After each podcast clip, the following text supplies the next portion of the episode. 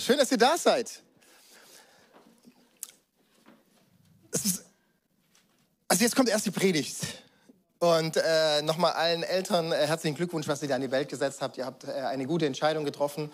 Ich glaube, es lohnt sich, in Kinder zu investieren, weil sie sind wirklich äh, die Hoffnung auch von unserer, äh, von unserer Welt, die Zukunft, die Hoffnung von unserer. Jetzt kriege ich meinen Satz nicht mehr hin. Kannst du mein Mikro ein bisschen anders einstellen? Das hört sich so komisch an, oder? Ist voll gut. Ich mache einfach weiter. Karina sagt, Benny, mach einfach weiter. Sehr schön. Komm, gib doch mal deinem Nachbar ein Kompliment. Irgendeins. Der, wo neben dir sitzt. Sag ihm irgendein Kompliment.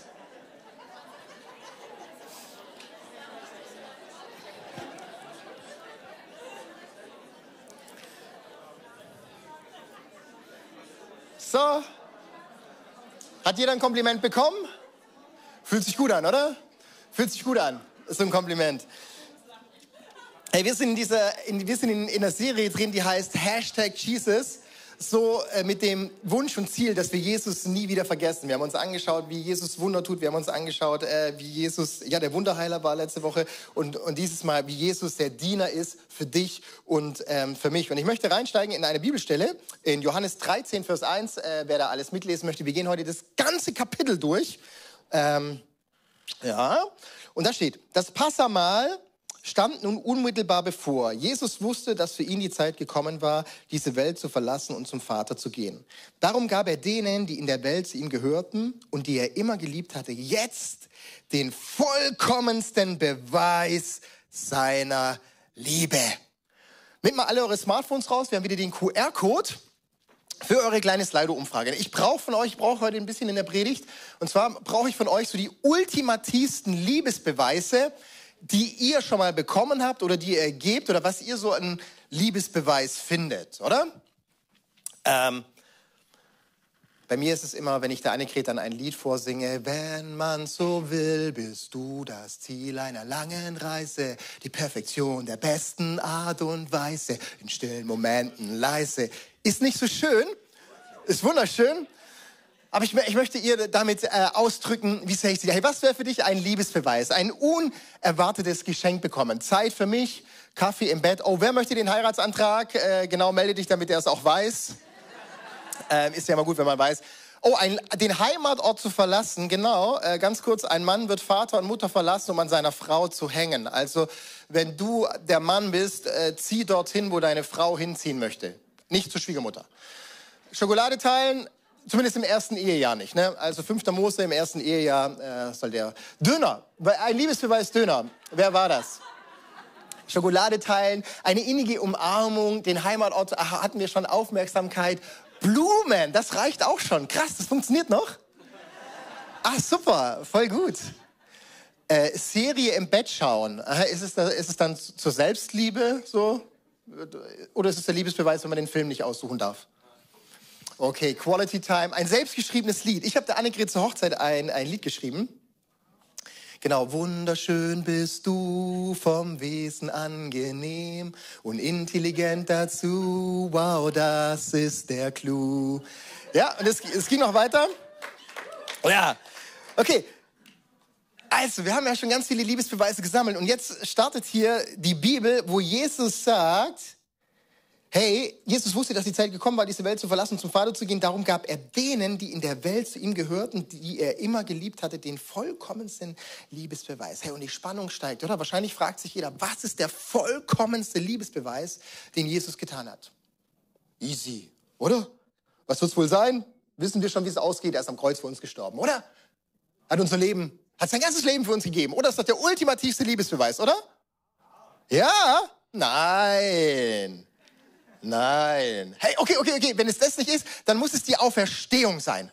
Hey, der ist ins Totenreich runter, hat sich das angetan, ist wieder auferstanden und hat sich sozusagen als Gott, als Mensch ausgegeben. Es muss der größte Liebesbeweis sein, muss sein, er hat sich uns als Menschen gegeben, oder? Ah, oder doch nicht?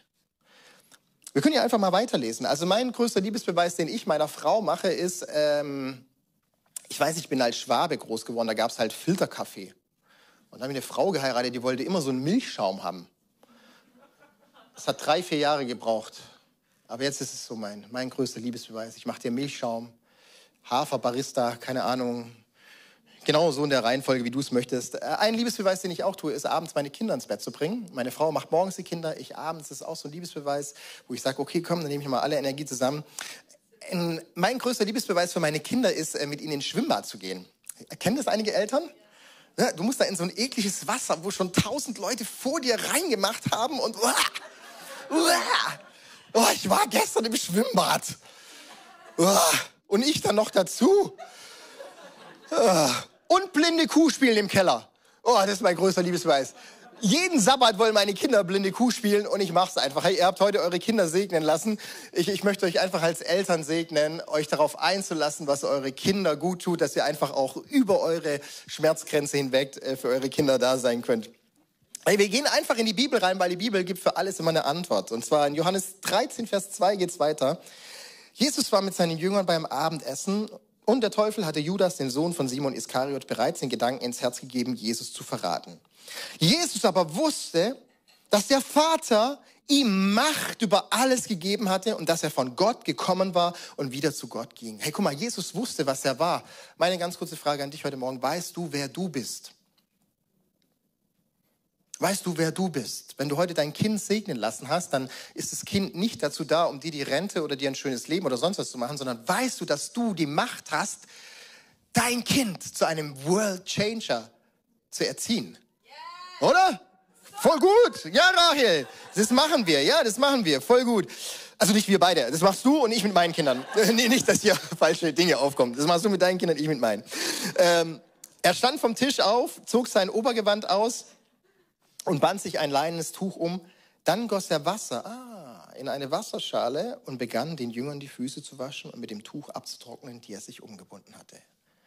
Hey, vielleicht ist dieses Füßewaschen der ultimativste Liebesbeweis, den Jesus geben konnte. Hey, meine Frage ist, warum musste man überhaupt äh, Füße waschen? Also wenn es der größte Liebesbeweis war, den Jesus geben konnte, warum Füße waschen? Und das Erste ist, es ist offensichtlich, dass man die Füße waschen muss. Vor allem in der damaligen Zeit, wo man beim Essen ohne Schuhe lag. Ich habe euch ein Video mitgebracht von meinem letzten Urlaub, wo ich Fahrradfahren war. Und ich habe es unterschätzt. Ähm, ich habe es unterschätzt. Also ich war allein unterwegs. Äh, an, an, an der Mosel. Äh, da war Hochwasser, dann bin ich weiter nach Luxemburg. Und ich habe unterschätzt, dass auch ganz Luxemburg unter Wasser stand. Aber ich bin vier Tage lang so geradelt. Und vielleicht kannst du dir annähernd vorstellen, wie diese Schuhe riechen. Äh, vielleicht kannst du dir annäherungsweise vorstellen, wie, wie diese Füße dort duften. Also, und so war das damals auch. Die Menschen damals sind äh, staubig in Sandalen, durch Matschlöcher, durch alles durch. Und dann kommen sie abends in einem Haus an und wollen dort zu Tische liegen. Das heißt, der eine hat die Füße des anderen ins Gesicht. Also, erster Punkt ist, absolute Notwendigkeit ist es, die Füße zu waschen, ob du willst oder nicht. Ne? Das zweite war, es war ein Ritual. Für normale Menschen war es einfach ein Ritual für äh, die Reinigung und äh, für die Priester war es ein Muss, um ins Heiligtum zu gehen. Füße waschen war aber auch noch ein Symbol für Unterordnung, weil es musste immer der rangniedrigste Sklave im Haus tun. Der musste allen Gästen die Füße waschen. Und es war ein Symbol, um Ehre zu geben. Vielleicht kennt ihr diese Geschichte von dieser jungen Frau, die ein, ein 30.000 Euro Parfümflächen über Jesu Füße gegossen hat und dann mit ihren Haaren seine Füße getrocknet hat. Sie hat Jesus die Ehre gegeben, indem sie ihm die Füße gewaschen hat. Und am Ende sagt Jesus zu dem Pharisäer, bei dem er eingeladen war, du hast mir nicht die Ehre gegeben, weil du hast mir die Füße nicht gewaschen. Also Füße waschen hat auch was mit Ehre geben zu tun. Wir lesen weiter im Text in Vers 6. Simon Petrus jedoch wehrte sich, als die Reihe an ihm kam. Herr, du willst mir die Füße waschen, sagte er. Jesus gab ihm zur Antwort, was ich tue, verstehst du jetzt nicht aber später wirst du es begreifen. Nie und nimmer wäschst du mir die Füße, erklärt Petrus. Das ist unter deiner Würde. Das kannst du doch nicht machen. Und all diese Sachen. Ne? Da rief Simon Petrus, äh, nee, Jesus entgegnete, wenn ich sie dir nicht wasche, hast du keine Gemeinschaft mit mir. Verrückt, oder? Äh, wenn ich dir nicht die Füße waschen darf, dann kannst du nicht mein Freund sein. Wenn, wenn ich dir nicht an den Dreck in deinem Leben ran darf, dann können wir nicht miteinander unterwegs sein. Wenn ich nicht die Ekelarbeit in deinem Leben machen darf, dann können wir keine Freunde sein. Hey, vielleicht sprengt es heute dein Gottesbild, vielleicht hast du eklige Dinge in deinem Leben und Jesus möchte sie haben. Er ist übrigens der Einzige, der mit diesem Ekel umgehen kann. Bitte gib heute deinen ganzen Ekel Jesus ab. Er ist der Einzige, der damit mit einer Coolness, und wir lesen gleich, mit welcher Coolness er damit umgeht. Da rief Simon Petrus, Herr, dann wasche mir nicht nur die Füße, sondern auch die Hände und den Kopf. Ne? Jesus erwiderte, hey, Petrus, mal ganz easy, wir machen Einführung in Kindererziehung. Hey, wenn du gebadet hast, dann brauche ich dir nur noch die Füße waschen, wenn du im Garten gespielt hast. Ne? Also, wer ein Bad genommen hat, ist ganz rein. Er braucht sich später nur noch die Füße waschen. Auch ihr seid rein, allerdings nicht alle. Jesus wusste, wer ihn verraten würde. Das war der Grund, warum er sagte, ihr seid nicht alle rein. Bla bla bla. Nachdem Jesus seinen Jüngern die Füße gewaschen hatte, zog er sein Obergewand wieder an und kehrte an seinen Platz am Tisch zurück und fragte, versteht ihr, was ich eben getan habe, als ich euch die Füße wusch? Hey, es fing an, ich werde euch den vollkommensten Liebesbeweis geben. Und wenn Füße waschen der größte Liebesbeweis ist, den Jesus uns geben konnte, größer wie sein Tod am Kreuz, dann müssen wir uns die nächsten 20 Minuten das noch gemeinsam anschauen. Habt ihr Lust dazu? Könnt ihr noch? Warum ist das Füßewaschen der vollkommenste Beweis für seine Liebe? Wir lesen nochmal in Vers 3, dort heißt es, Jesus aber wusste, dass der Vater ihm Macht über alles gegeben hatte. Selbst über Füße. Bülent Ceylan ist ein kleiner Fußfetischist, ne? wusstet ihr? Jesus vielleicht auch. Herr Jesus hatte Macht über alles. Und er wusste, dass er diese Macht von Gott bekommen hatte. Jesus nutzt seine Macht zur Liebe. Jesus nutzt seine Macht um deinen Schmutz zu beseitigen. Jesus nutzt seine Macht, um dir Ehre zu geben. Jesus nutzt seine Macht, um Gemeinschaft mit dir zu haben. Das sprengt unser Machtverständnis, oder?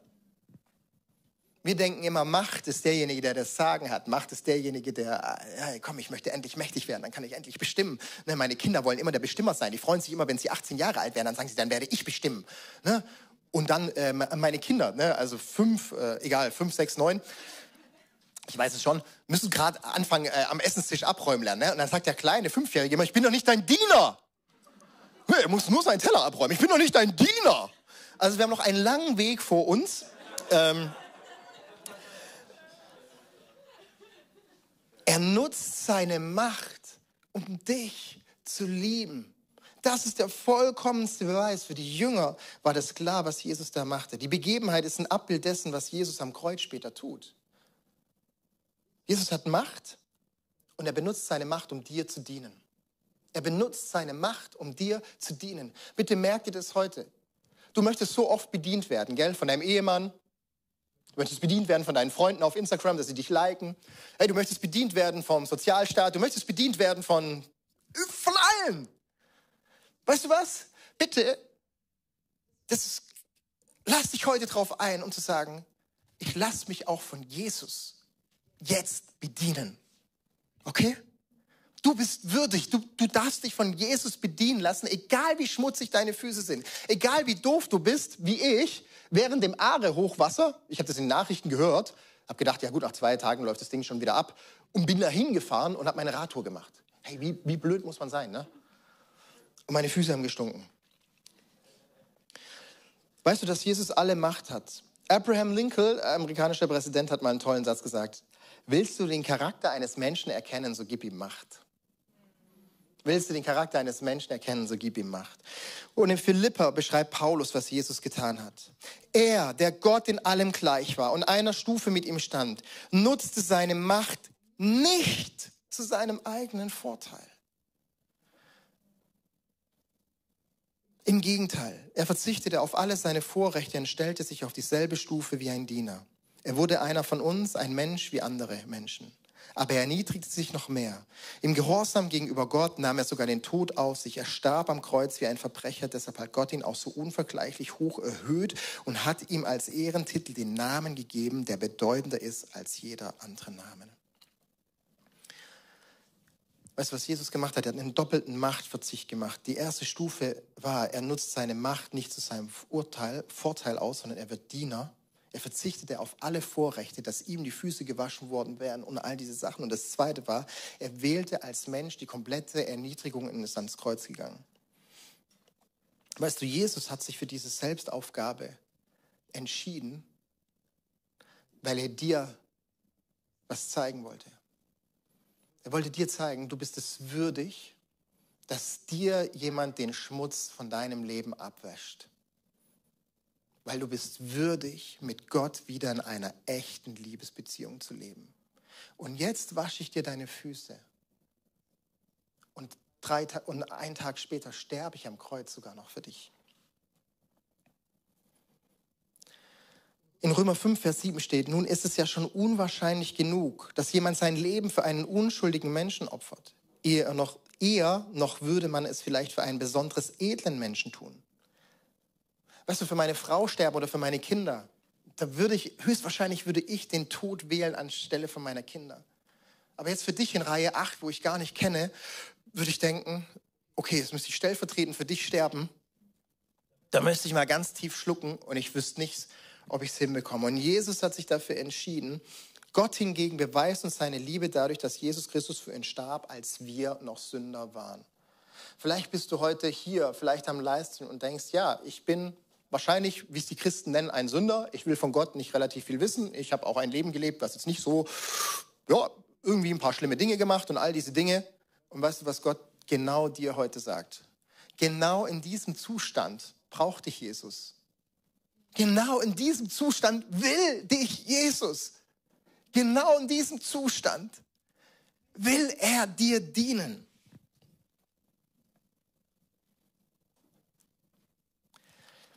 Weißt du, was das Faszinierende an dieser Geschichte ist? Wir lesen, wir lesen was relativ Spannendes, dass die, dass die Jünger lagen alle am Tisch. Könnt ihr euch das vorstellen, wie die Jünger damals am Tisch lagen? Also da gab es so einen flachen Tisch und dann, äh, soll ich es ganz kurz vormachen? Genau, da, dann lagen die so, ne? Und, und der andere lag dann da. Und dann hat er die Käsfüße hier im Gesicht gehabt. Ne? Und, und wir lesen in dem Text, das ist so eine ganz kleine spannende Sache, die müssen wir einfach kurz lesen. Da muss man mal hochblättern. Äh, das Besser verstand und der vollkommenste Beweis seiner Liebe, okay, er war mit seinen Jüngern beim Abendessen. Also guck mal, könnt ihr euch das vorstellen? Sie waren schon beim Abendessen. Und so ist es, wenn du einfach mit zwölf Männern unterwegs bist. Ne, da ist es so. Die kommen rein, hey, wo gibt's was zu essen? Komm, lass es hinlegen. Ah, Füße waschen, scheißegal. Ne? Und irgendwann denkt Jesus, okay, Okay, hat keiner die Füße gewaschen, es muss mal einer aufstehen. Weißt du warum? Weil in Lukas 22, Vers 24 steht die gleiche Geschichte, aber dort verratet uns der Schreiber noch ein anderes kleines Detail. Und zwar, als sie sich zum Essen lagen, gab es unter den Jüngern einen Streit, wer von ihnen der Größte sein sollte. Verstehst du? So, so zwölf Freunde. Kennt ihr das? So zwölf Freunde, zwölf Männer, so äh, eine Fußballmannschaft und die Fans. Ne?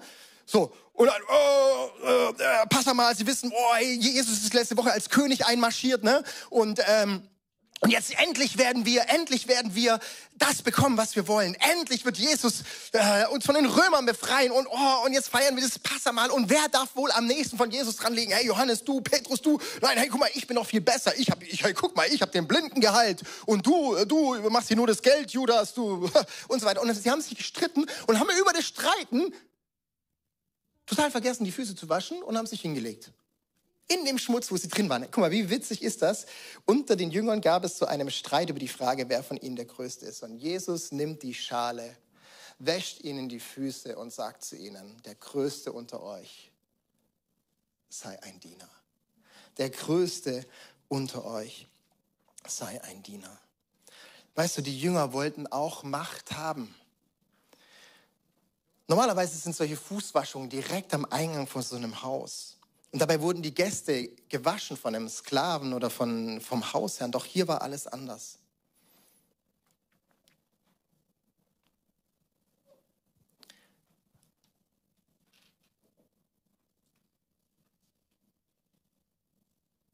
Weißt du, manchmal sind wir so drin, in dem, wo wir denken, wie viel bin ich wert? Weißt du, wir haben heute unsere Kinder gesegnet und wollen ihnen mit Segen eigentlich was zusprechen, was ihnen die Welt, das sage ich jetzt einfach mal da draußen, ne?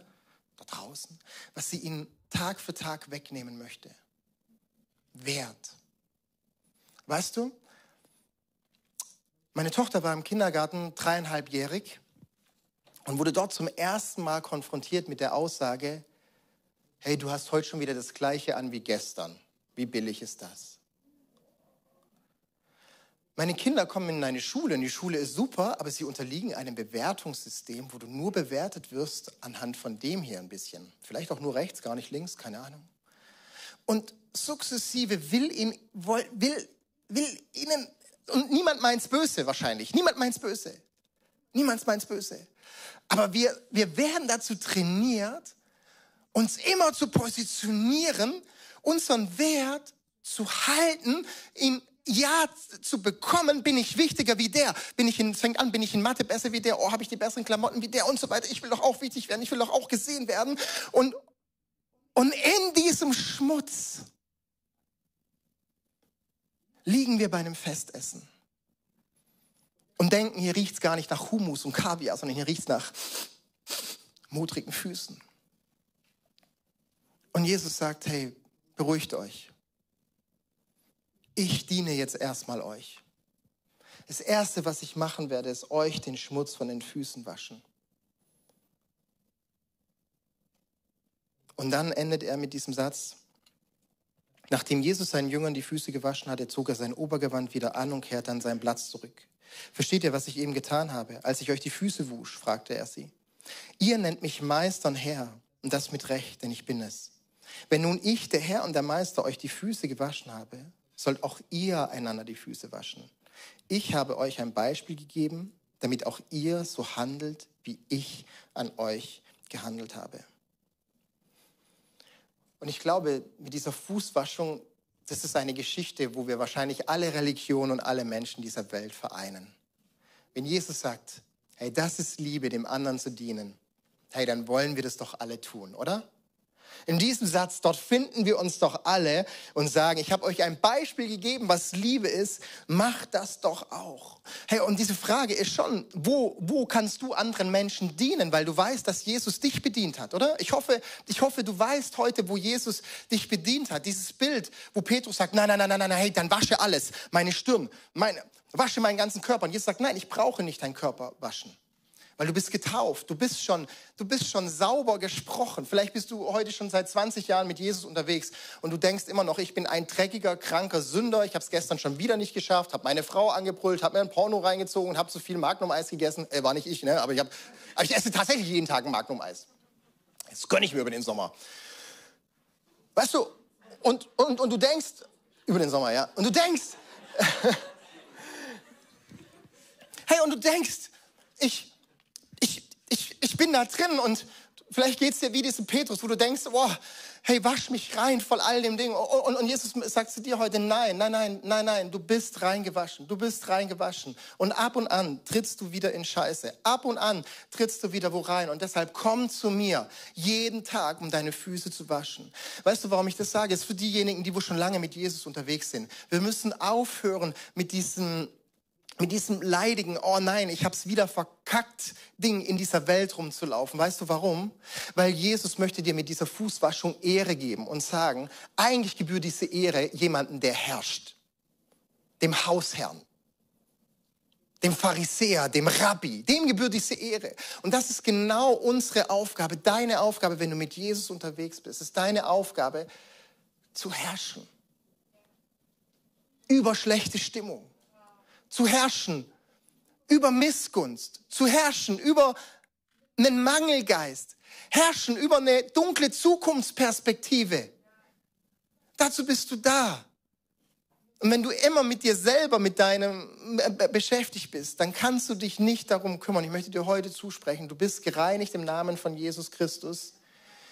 Lass dir jeden Tag nur noch die Füße waschen. Und wir haben ein Wort in dieser Kirche dafür, das heißt get free. Und deshalb ist es so wichtig, dass du jemanden hast. Du brauchst unbedingt eine Gruppe oder Menschen, die mit dir unterwegs sind. Weil du kannst zu einem Menschen hingehen und sagen, Meine Füße sind dreckig geworden. Ich bin schon wieder in die Falle der Selbstsucht hineingedappt. Ich bin schon wieder in den Shit des Lebens hineingetreten. Ich habe mich schon wieder im, im Schlamm gesuhlt. Ja, hat auch Spaß gemacht, aber jetzt muss ich wieder von Jesus gereinigt werden. Und das ist die Aufgabe, die wir jeden Tag haben. Weißt du warum? Weil Gott uns einen Auftrag gegeben hat. Er hat gesagt, du kannst nur die Füße waschen von jemand anders, wenn du deine Füße waschen lassen hast.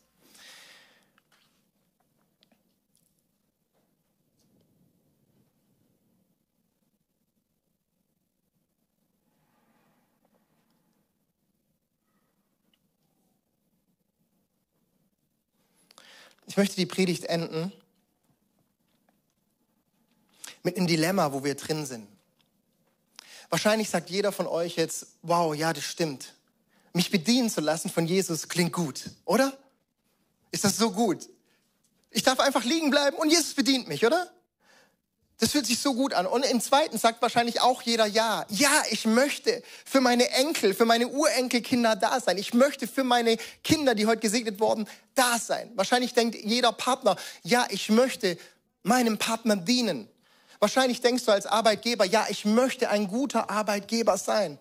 Wahrscheinlich denkst du als Arbeitnehmer auch, ja, stimmt, auch ich bin dazu berufen zu dienen. Stimmt, ich könnte mal meiner Arbeitsstelle dienen mit besserer Stimmung, mit weniger Lästern über den Chef, mit mehr Frieden auf Social Media, was weiß ich, mit was du dienen kannst. Und dann gehst du hier zu dieser Tür wieder raus, setzt dich unten in dein Auto rein, fährst los und merkst, wie Willi dir die Vorfahrt nimmt und denkst, so ein Arsch!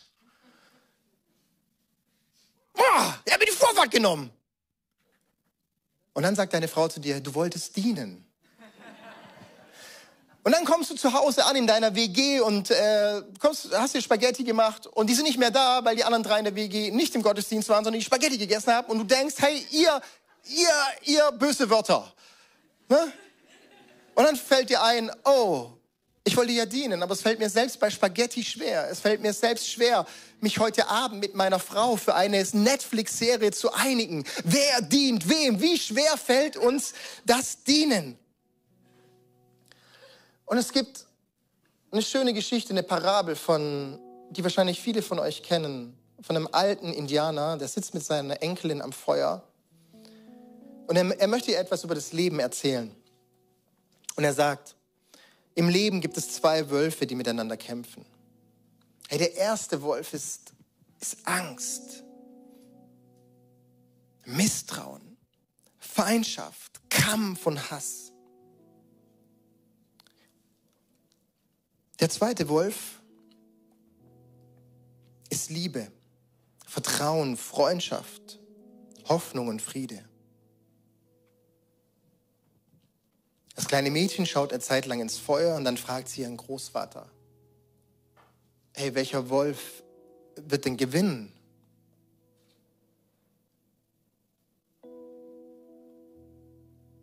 Und es ist lange still, bis der Großvater sagt, den, den du fütterst.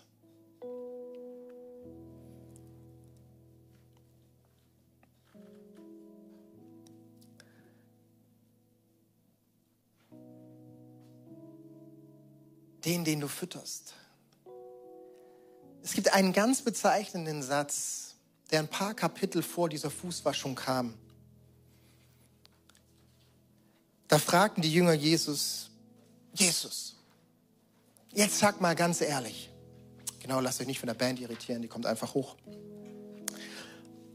Jesus, ganz ehrlich, was für Dinge müssen wir tun, damit wir Gottes Willen erfüllen? Müssen wir jetzt die Füße waschen, rechts, links, bei jedem, jedes Mal? Mit Seife, ohne Seife, mit Handtuch, ohne Seife und all diese Dinge?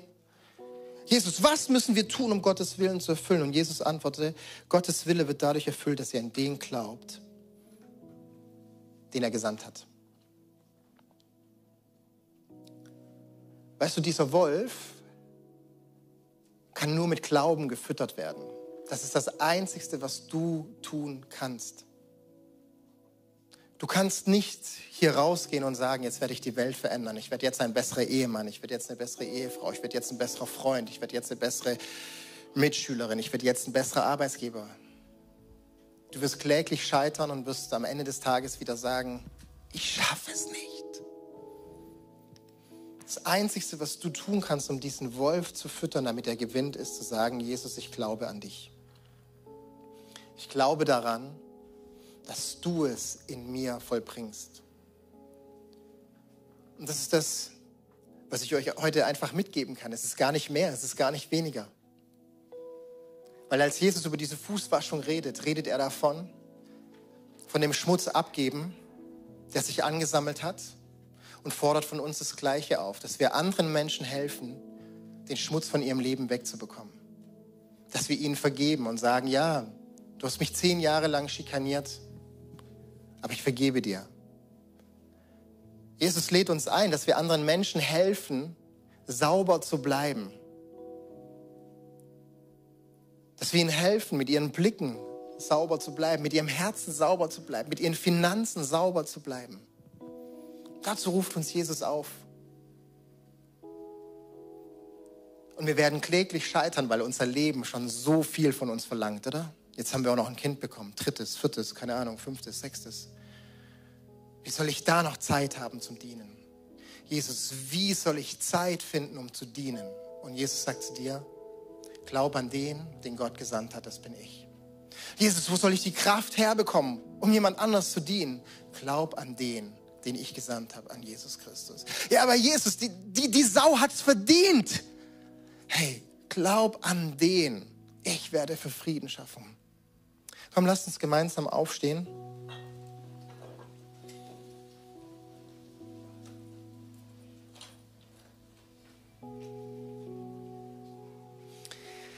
Diese Geschichte endet mit diesem Satz, ich gebe euch ein neues Gebot, liebt einander, ihr sollt einander lieben, wie ich euch geliebt habe. An eurer Liebe zueinander werden alle erkennen, dass ihr meine Jünger seid. Schön, oder? Komm, lasst uns heute eine Entscheidung treffen, wo wir sagen, Jesus, wir wollen dir glauben, dass du mich bedient hast, damit ich dienen kann. Komm, schließ mit mir die Augen, wenn du möchtest, und triff einfach diese Entscheidung und sag, Jesus, hier bin ich und du darfst mir jetzt bildlich die Füße waschen.